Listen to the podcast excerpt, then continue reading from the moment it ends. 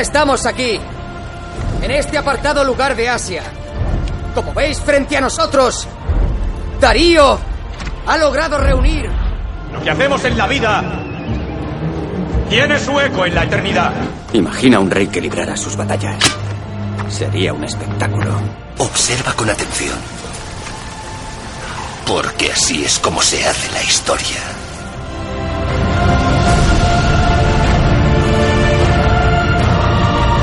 Bienvenidos a Cliófilos, un paseo por la historia.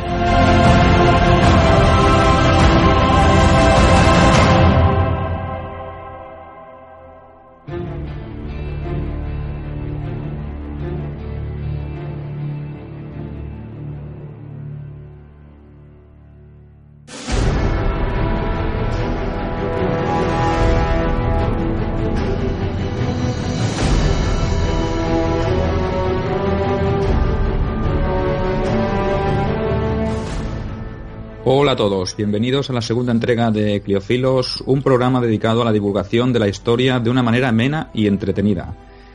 Eh, me presento, para los que no me conozcáis o no me hayáis oído todavía, soy Sergio Alejo, historiador, escritor y recreador histórico, y conmigo está de nuevo Arnau.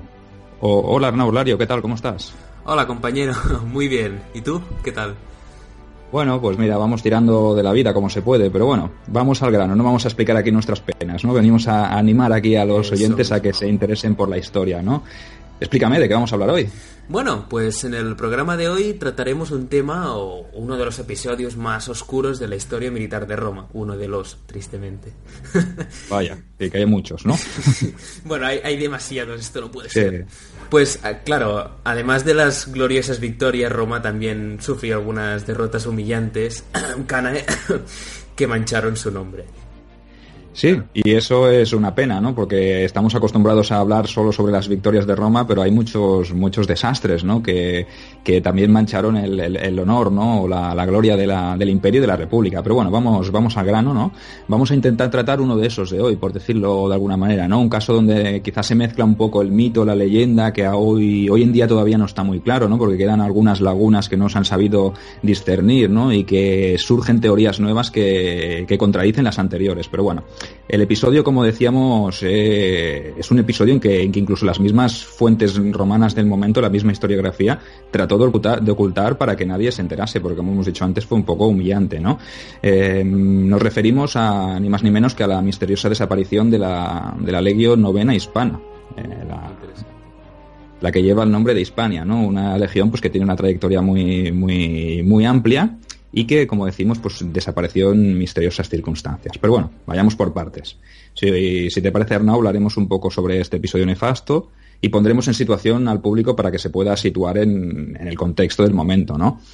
Eh, como hemos dicho antes, pues podemos afirmar que la mayor parte de los historiadores, eh, tanto más contemporáneos diríamos, la gente que se ha dedicado a la investigación de, este, de, esta legión, de esta legión y de lo que le sucedió, afirman o coinciden que la novena fue totalmente aniquilada hacia el año 222 después de Cristo, borrada del mapa por un ejército enorme, eh, que estaba formado por una confederación de tribus de la zona de Caledonia, que es lo que había, lo que es la actual Escocia, los que las películas o los libros llaman los pictos, ¿no?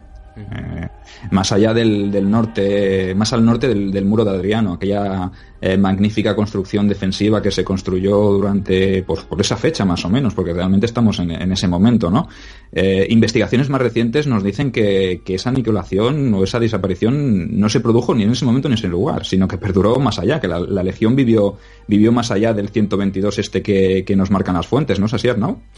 Sí, sí, sí. Eh, de hecho, cada vez son más los, los partidarios que defienden la, esta postura de que ah, ya el mismo año siguiente, el, el 123 uh, ah, después de Cristo, evidentemente, habría ya varios destacamentos de la novena asignados a la provincia de la Germania Inferior. Y además, se sabe que posteriormente las tropas fueron enviadas a Judea para sofocar la, la revuelta de Simón Bar Kokhba, que fue la segunda guerra judía, para decirlo de alguna manera el, eh, que pasó entre el 132 y el 135 después de Cristo. Y de hecho hay otros autores que afirman que fue en esa provincia y durante ese conflicto donde podría haber sido destruido. Vaya, o sea que tenemos que en el 135 aún hay rastro de esta legión y parece que fue destruida en ese momento, pero bueno, pero no acaba aquí la historia, sino que hay más autores que rascan un poquito más profundamente y se aventuran a afirmar que incluso en el reinado del emperador Marco Aurelio, hacia el año 161 después de Cristo, la novena estaba acantonada pues la zona en la orilla izquierda del Éufrates y en la concretamente en la región de, de Legeia. Y parece ser que estaba bajo el mando del gobernador Marco Sedatio Severiano, y que allí sí que fue sorprendida realmente por un ejército parto y definitivamente borrada del mapa. Vaya, o sea, otra, otro rastro que nos lleva, ya son varios los que nos han dicho que había desaparecido, unos en Britania, otros en Judea y ahora nos dicen que en, el Éufrates, que en la provincia, en, la frontera más, más oriental del, imperio, ¿no? Pero bueno, para, para, tratar este tema, si te parece, ahora que hemos puesto un poquito en situación a los, al, público, pues podemos decir que esas evidencias son las que nos expone un historiador que es Marco Suya en su artículo C6 Roma, en el cual pues nos vamos a basar un poquito para hacer este programa, ¿no? Sí, sí, evidentemente. Es, es un artículo recomendable, es decir, es bastante, muy interesante y de hecho, como ya has dicho, nos, nos vamos a basar en esto, aunque no es la única fuente ni de, no. ni de lejos. Pero bueno, siempre hay que basarse un poco en algo, aunque también hemos mirado en otras publicaciones, como puede ser un libro que realmente yo recomiendo, que se llama The Complete Roman Legions, uh -huh. eh, de Paul Artiberri, que os dejaré en la descripción su referencia. Pero bueno, está muy bien porque hay todas las legiones una por una y explicadas eh, arqueológicamente, epigráficamente. Y nada, muy interesante. Pero bueno, ya me estaba yendo por las ramas. Sí, bueno, eh, la bibliografía nos, nos, lleva a eso, sí, ¿no? A... Sí, sí. bueno, en fin, el propio Marcos va más allá de lo que las fuentes y las investigaciones permiten afirmar. Y de hecho es aquí donde nos da su propia versión de los hechos, que, bueno, desde mi punto de vista personal, podría ser una buena opción si no hacemos caso a las evidencias que nos hablan del traspaso de contingentes a Germania, Judea o incluso al Éufrates ya en tiempos de Lucio Vero que antes hemos ya ido comentando. Sí, sí, sí. En cualquier caso, os haremos cuatro pinceladas, como bien dices Arnau, sobre su postura, pero desde aquí, pues, eh, os invitamos a que os toméis, pues, el tiempo que queráis, ¿no? Los minutos, las horas, para leer su artículo y sacar, pues, vuestras propias conclusiones, porque realmente, como dice Arnau, pues, hay un montón de información, de bibliografía, y evidentemente son muchas las teorías, ¿no? Y en un pasado tan lejano, pues, encontrar evidencias sobre eh, una legión que parece ser que fue destruida, pues, es bastante complicado cuando las propias fuentes del momento nos lo trataron de ocultar para que no llegase a, a oídos de la población romana. Pero bueno, eh, eso es otra historia, ¿no? Nosotros desde aquí os, os, explicamos, os damos cuatro pinceladas, os explicamos más o menos cómo funcionaría o, las bases y vosotros os, creáis vuestras propias teorías, que, eso es lo bonito que tiene la historia, ¿no? Empezaremos por explicaros un poquito que Marcos se basa en una prueba numismática, una prueba de, de monedas, ¿no? Concretamente en la última misión de estas que hacen referencia a dicha legión y que se datan del año 120 después de Cristo, o sea, dos años antes de, de que se produjese esa primera supuesta desaparición cuando la legión cayó ante un ejército de pictos. Después de ese momento no aparecen más monedas con el emblema de la novena, y eso sin duda la prueba más fehaciente de que algo le, le pasó a la legión, ¿no sé si no? Sí, sí, sí. Eh, lo que es evidente es que algo pasó, pero además esta evidencia numismática nos da otro dato, uno en torno al rastro dejado por el tribuno laticlavio de, de esta misma legión, uh -huh. un tal Lucio Norbio Crispino. Este hombre eh, desaparece de las fuentes el año 121 después de Cristo, poco antes del supuesto desastre y la eh, dejémoslo entre comillas, la aniquilación sí, de la legión, sí, sí, para uh, reaparecer posteriormente, 147 después de Cristo, como legado. Uh -huh. O sea Vaya. que desapareció Tribuno y apareció legado tú. Vaya, yo, un ascenso, eso huele ascenso. Yo también querría esto en, en, el grupo de recreación. Ahí, eh, ahí. Pues de la, apareció como legado de la tercera Augusta en el norte de África. Vaya, qué salto. Claro, es un poco extraño, sin duda, mm, que no se hubiese sabido nada de él en tantos años. O sea, poca broma, son 25 sí, años sí, más sí. tarde de lo sucedido en Britania, aparece su nombre de nuevo en África como comandante de otra región por lo menos, bueno, es un poco extraño, ¿no? Digo yo. Raro, raro, raro, raro. Evidentemente. Pues sin duda, sin duda lo es y a mí me parece mmm, bastante extraño mmm, basándome en otros ejemplos de epigráficos e históricos de personajes que no, no, desaparecen tanto tiempo y más en estas alturas jerárquicas. Porque, claro, claro, claro. estamos hablando de tribunos laticlavios que, si bien es un rango eh, bajo dentro de los tribunos, pero estaba, es, uh -huh. es, importante en el global y después como legado. Es decir, este hombre hacía, claro. hacía una carrera política, un curso honorum militar. Y por tanto, Eso pues es. es raro, es bastante raro.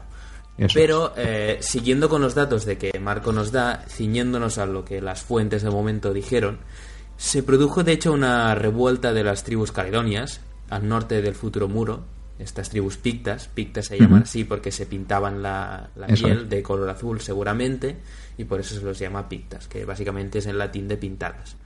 Eh, em, se, produce, se produce en este momento una revuelta que fue aplastada el 118 después de Cristo, mira el año que muere Trajano, por el gobernador Vaya. de la provincia. Día fatídico para, para Roma, ¿eh? Ya ves, ya ves que es una fecha que es no, no sé, yo siempre la, la recuerdo. Pues hasta Siempre. el año 122 la zona parece que se mantuvo en relativa calma, siempre entendiendo que es una zona pues conquistada y en la que nunca va a haber calma absoluta, coincidiendo en el tiempo con un viaje que hizo el mismo emperador Adriano, el flamante nuevo emperador, a la provincia, porque hay que recordar que Adriano fue un emperador que viajó muchísimo, eh, se visitó todas las provincias, porque era un emperador que se, como buen provinciano, pues eh, se preocupaba por la, por la vida de las provincias, mantener el orden público y evidentemente la, la estabilidad militar. Y por eso... Adriano, Adriano por el mundo, ¿no? Se llamaba Sí. el programa.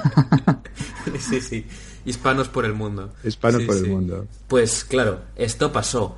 Pero, mm, claro, aquí nos, se nos plantea una pregunta y es, ¿qué sucedió para que la situación se volviese de nuevo tan violentamente beligerante?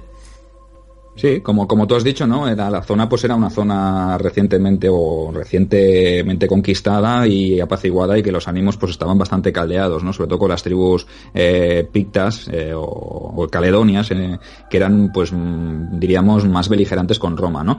Pe- pero para este, eh, digamos, digamos, incremento o para este, como diríamos, resurgir de la beligerancia contra, entre, entre las tribus pictas y los romanos, pues hay varias teorías. Hay, en este caso, dos teorías que hablan al respecto. Una nos habla de que el emperador fue hasta allí, o se dirigió, viajó hacia Britania y hacia ese punto concreto al enterarse de, de, la, de que la legión había sido aniquilada, entre comillas, como decimos, porque no es seguro. Mientras que la otra, pues nos dice que el detonante de que se produjese este alzamiento que acabó con la, aniquilación de la novena fue precisamente debido o por consecuencia de, esa visita del, del propio Adriano que, que caldeó más los ánimos ya si cabe, ¿no? Marcos nos dice que él es partidario de la segunda opción, que por, por, ende a mí también me parece más viable, ¿no? Parece ser que esas tribus del norte no se tomaron demasiado bien la noticia de la construcción de un muro, que fue pues consecuencia de esa visita, ¿no? Eh, es decir, eh, si tú estás en la, la zona tranquila o está una relativa calma, llega una visita imperial y te manda a construir un muro, pues si tú estás al otro lado del muro, pues como que no te va a hacer mucha gracia tampoco, ¿no? Y eso quizá pues fue lo que enalteció a esos pictos que estaban pues ahí un poco pues, calmados. Eh, aprovechando que en ese preciso momento, eh, aprovechando ese preciso momento de la construcción y de la llegada de Adriano, pues parece ser que muchas de las tropas auxiliares estaban a punto de licenciarse, pues porque habían cumplido pues sus, años de servicio o, se iban a ser trasladadas a otro a otro punto de- del imperio, a otra frontera, y eso parece ser que los líderes de las tribus caledonias de esta confederación idearon un plan, ¿no? Un plan para deshacerse o para atacar a Roma. ¿Y cuál es ese plan, Arnau? Danos cuatro pinceladas. Bueno, pues de hecho se encargaron de enviar mensajes, mensajeros, vaya, al legado de la novena para renegociar los tratados de paz y demostrar que no había peligro para que se tuviera que levantar un muro defensivo. Y instaron al legado a que se llevara un nutrido contingente de tropas para demostrar a las tribus neutrales cuál era el poderío de Roma, ¿no? Este hecho de marcar paquete, básicamente. Ahí está, ahí está. Pues claro, eso acabaría de decantarles hacia la postura de que era mejor eh, someterse a ellos que, mm, que luchar como, como tal. Y bueno, de hecho, eh, compañero, ¿qué te parece si lo dejamos por hoy? Sí. Y Es un buen seguimos- punto. Seguimos en otro momento el, el relato. Sí. Así dejamos a, a los suscriptores con ese sentimiento de intriga. ¿Qué te Y, y que digan, ¿qué pasará ahora? ¿Qué les pasará a estos romanos? No, pues ahora, os tendréis que esperar a la próxima entrega, porque lo cortamos mismo. aquí, ¿no, Arnau? Sí, sí, ahora tenemos un nutrido grupo de, de soldados romanos que se dirigen al desconocido, Ahí más o menos desconocido, en Sí. una evidente trampa mm, parada por los caledonios. Y bueno, ya, ya veremos qué pasa. Hasta la próxima, entonces.